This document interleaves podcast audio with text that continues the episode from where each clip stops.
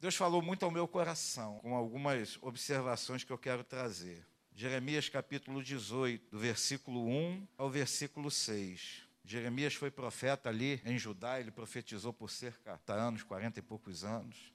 E o interessante é que Jeremias ele não tinha, ele não tinha uma palavra que as pessoas gostavam de ouvir. Jeremias tinha uma palavra dura para trazer o povo ao arrependimento. Jeremias falando para Judá, se arrepende. Olha, volta para os caminhos do Senhor, larga a idolatria, larga o pecado sexual, larga isso, larga porque Deus vai descer o cajado. As pessoas não davam ouvidos ao que Jeremias falava. Eu não quero ser aqui Jeremias, não tenho a menor pretensão. Mas Deus me trouxe uma palavra nessa noite para que a gente possa ter um momento de reflexão. Ou vocês têm alguma dúvida que a, que a Terra, o planeta Terra, está passando pelo juízo de Deus? Apesar de tantas coisas ruins estarem acontecendo, Deus está no controle de tudo, absolutamente tudo. Mas Deus está fazendo um chamamento Deus está, como ali na época de Jeremias, levantando homens, mulheres, para levar uma mensagem de arrependimento. Uma mensagem muitas vezes impopular. Em muitas igrejas, em grandes igrejas, a gente vê uma mensagem: olha, você vai ter carro, você vai ter isso, você vai ter aquilo. Mas o Evangelho não se limita a isso, isso é apenas um detalhe. Buscar em primeiro o reino de Deus e a sua justiça, e as demais coisas vos serão acrescentadas.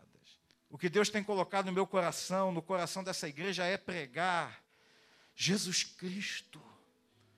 Ainda que você esteja desempregado, doente, enfermo, com dívida, ainda que você esteja passando uma situação difícil, não importa. O mais importante é que Jesus voltará para arrebatar a sua igreja. E Ele quer fazer um concerto com você. Ele quer que você faça uma aliança com Ele. Hoje de manhã foi pregado aqui, eu e André conversando, a gente vendo aquele homem falar, eu chego à seguinte conclusão: eu não faço nada para Deus. Vendo um homem daquele falar, aonde ele vai, claro, cada um tem o seu chamado, cada um tem o seu dom, mas eu fiquei ali pequenininho, e eu não sou pequenininho não, mas eu fiquei ali, Senhor, meu Deus, tem misericórdia da minha vida eu quero fazer mais. Eu não saio, eu não folheto, eu não prego e tal, só quando dá, quando, sabe? A gente fica naquela, meu Deus, Senhor, eu quero mais. E aqui o profeta, irmãos, foi um homem perseguido. Foi um homem que muitas vezes ele teve vontade de largar tudo e falar: Senhor, eu falo, falo, falo, o Senhor me dá a palavra, o Senhor fala comigo para eu transmitir a tua vontade, os teus juízos, e o povo não me dá atenção. E aí vem perseguição, vem isso, vem aquilo, sabe? Eu tenho vontade de largar tudo. Senhor, está difícil. Pai, a lágrima teima enrolar no meu rosto, eu não aguento mais. Mas, irmãos, a Bíblia diz que quando somos fracos, aí é que somos fortes. Porque aí nós dependemos completamente, absolutamente, totalmente do nosso Deus. E nesses momentos de fraqueza, aí entra o intercessor, aí entra o Espírito Santo, aí entra o mediador, Jesus Cristo falando, e ele intercede por nós. E fala: Senhor, olha a dificuldade deles, olha o que eles estão passando. Olha aquela noite mal, mal dormida, Senhor. E sabe o que, que acontece? O Senhor sempre se levanta por nós. Mas o profeta ali, ele teve uma palavra do Senhor.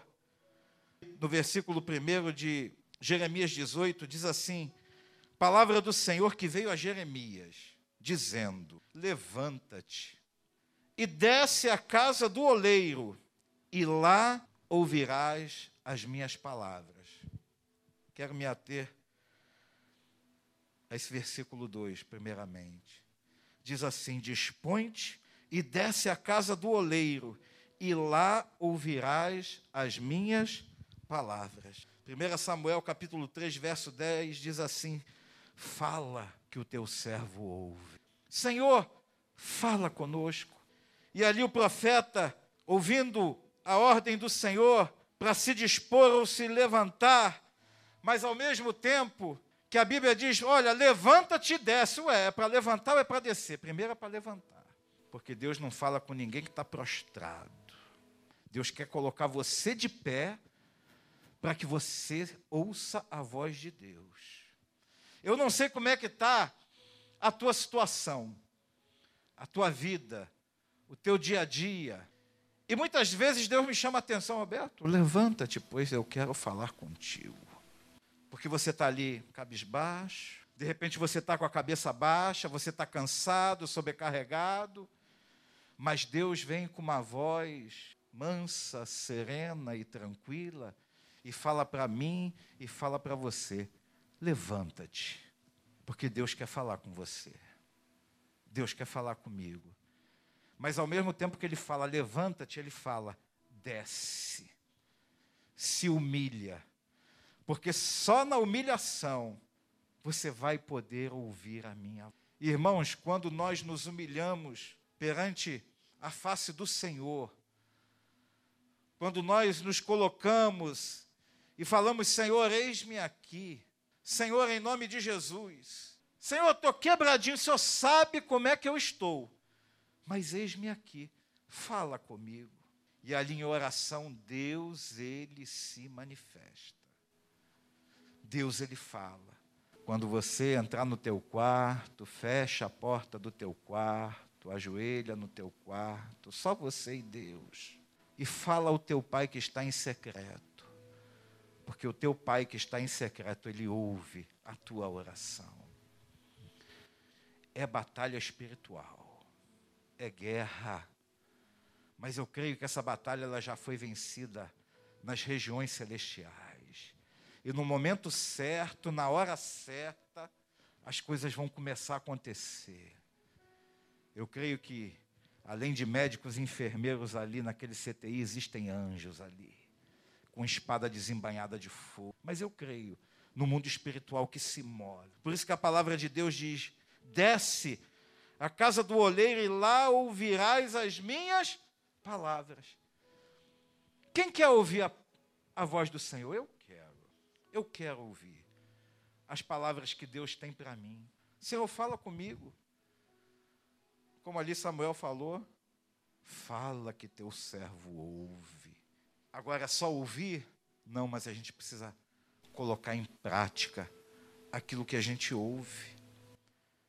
Verso 3: Desci à casa do oleiro, e eis que ele estava entregue à sua obra sobre as rodas.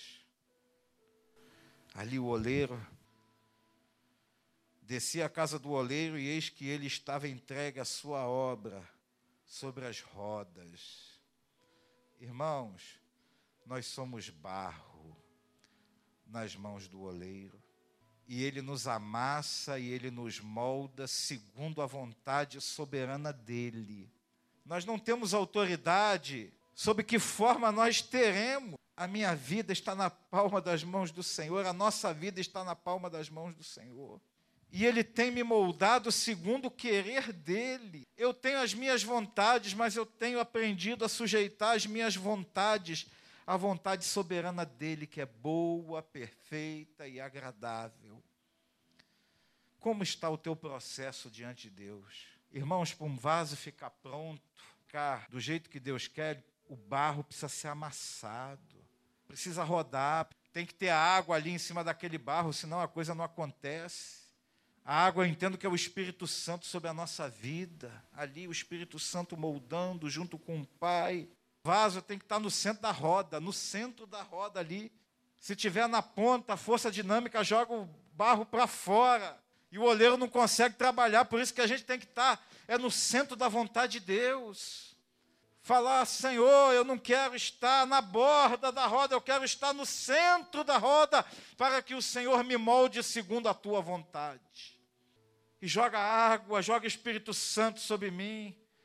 Porque tem vários tipos de barro, irmão. Tem barro que molda com mais facilidade, mas tem barro que é difícil. Tem barro que precisa muito Espírito Santo ali, muita água para trabalhar. Mas Deus, Ele é o oleiro. E Ele quer fazer de nós vasos de honra, vasos que glorifiquem o nome dEle. No verso 4 diz assim: Como o vaso que o olheiro fazia de barro, se lhe estragou na mão, tornou a fazer dele outro vaso, segundo bem lhe, bem lhe pareceu. Às vezes Deus está trabalhando na vida da gente e a gente resiste ao trabalhar de Deus. E sabe aquele barro ruim? Eu não entendo muito de barro, não, mas deve ter barro que não presta muito para vaso, não. E ali você resiste à ação do oleiro sobre a tua vida. E nessa noite, em nome de Jesus, não resista à ação de Deus na tua vida. Eu não consigo mais me ver fora de um contexto de igreja, de presença de Deus sobre a minha vida, de louvor, de adoração, de leitura da palavra, de oração. Eu não consigo, porque é um caminho sem volta. Eu quero é estar na presença de Deus e fazer a vontade dEle. E às vezes, quando a gente está fora desse contexto, o vaso quebra. E ali Deus tem que fazer de novo. Mas por que, que ele faz de novo? Porque Deus é amor. Senão ele te largava de mão e jogava fora. Ah, não presta mesmo, deixa para lá. Vou pegar outra aqui. Não. Você quebra. Você resiste à vontade de Deus. Mas a Bíblia diz assim no versículo 4: Como o vaso que o oleiro fazia de barro se lhe estragou na mão, tornou a fazer dele, não é do outro, dele, dele mesmo. Outro vaso, segundo bem lhe pareceu.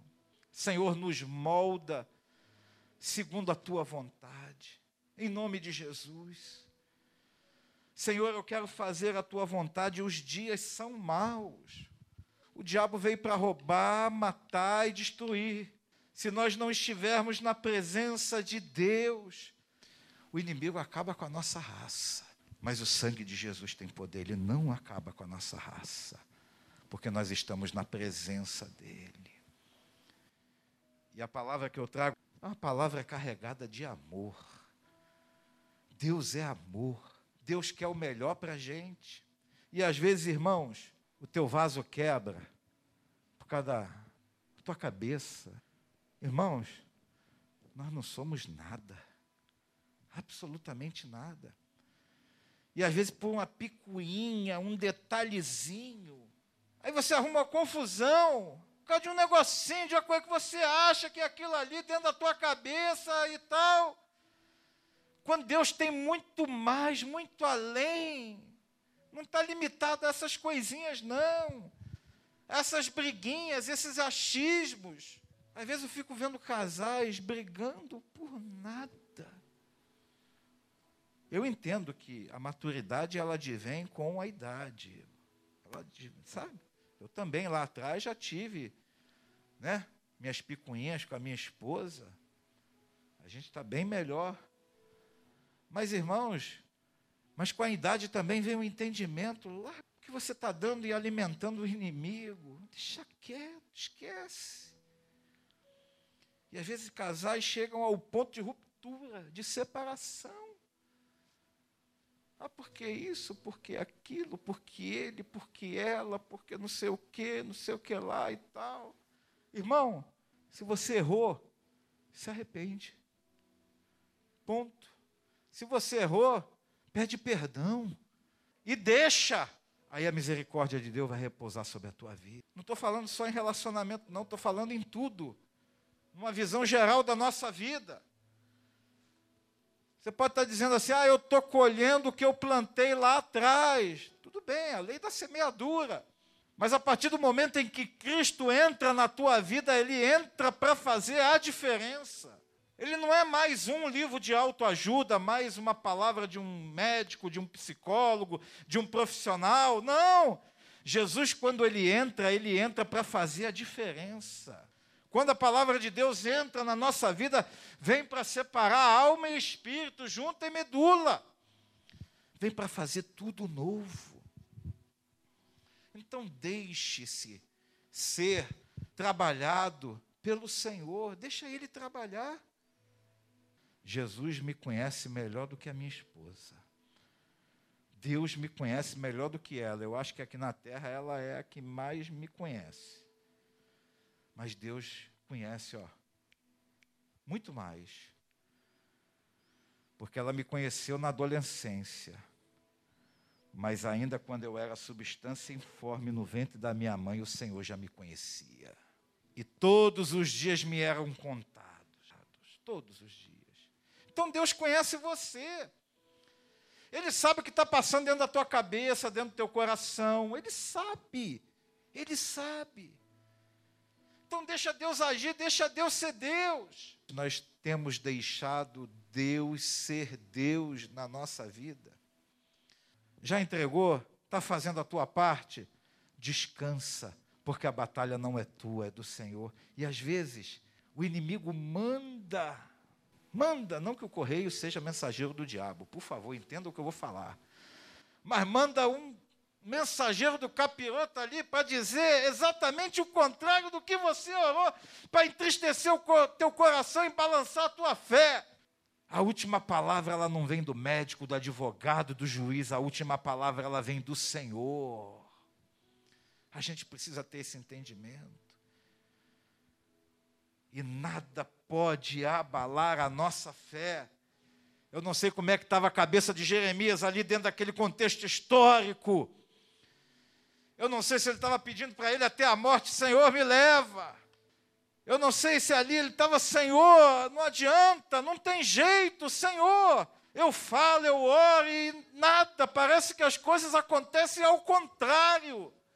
Mas Deus te convida nesta noite a caminhar mais uma milha. Mais uma milha. Olha, não desista dos teus sonhos. Não desista dos teus projetos.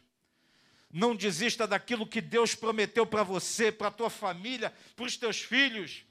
Você pode falar: ah, meu filho não tem jeito, tem jeito sim. Porque Jesus ele dá jeito em qualquer situação. Ah, meu marido não tem jeito, tem jeito sim. Ah, o meu trabalho, o meu chefe, essa situação, essa enfermidade. Não saia da presença do oleiro, permaneça. Porque você está sendo moldado, um vaso de honra. E quando esse vaso de honra estiver pronto, porque tem que passar pela fornalha também. Todo mundo quer ser vaso, mas ninguém quer passar pelo forno. Essa é a verdade. Para ser vaso, tem que passar pela forma, tem que cozinhar ali. Tem que entrar, assar, não sei como é que é o nome. Tem que entrar dentro daquele forno ali e dar um tempo. Mas o interessante é que é para dar um tempo mesmo, Cláudia, é só para dar um tempo. Ficou pronto? Sai para fora. Não fica ali para o resto da vida, não. É o tempo de Deus te preparar, de você amadurecer, de você ficar endurecido de você ficar pronto para receber as promessas que Deus tem para mim e para a tua vida. Você sai dali daquela fornalha, daquele processo, porque é um processo. Para um vaso ser formado, não é da noite para o dia. Tem que amassar, tem que moldar, tem que jogar água, tem que né, alinhar ele, tem que tirar, tem que botar no forno, tem que esperar, tem que cozer, tem que tirar, aí você vai ser usado. Qual é o processo? Qual é a, a etapa do processo que você está? De repente, Deus está quase te tirando na fornalha, tá? Já com aquela espátula para te tirar de dentro da fornalha e você chuta tudo e larga tudo.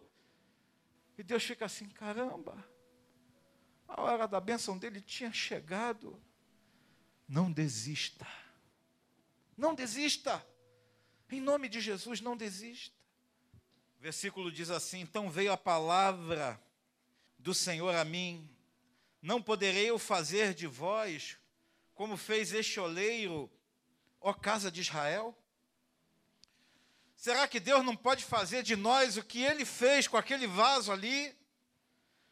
Nós que somos casa de Israel, Diz o Senhor: Eis que, como barro na mão do oleiro, assim sois vós na minha mão, ó casa de Israel.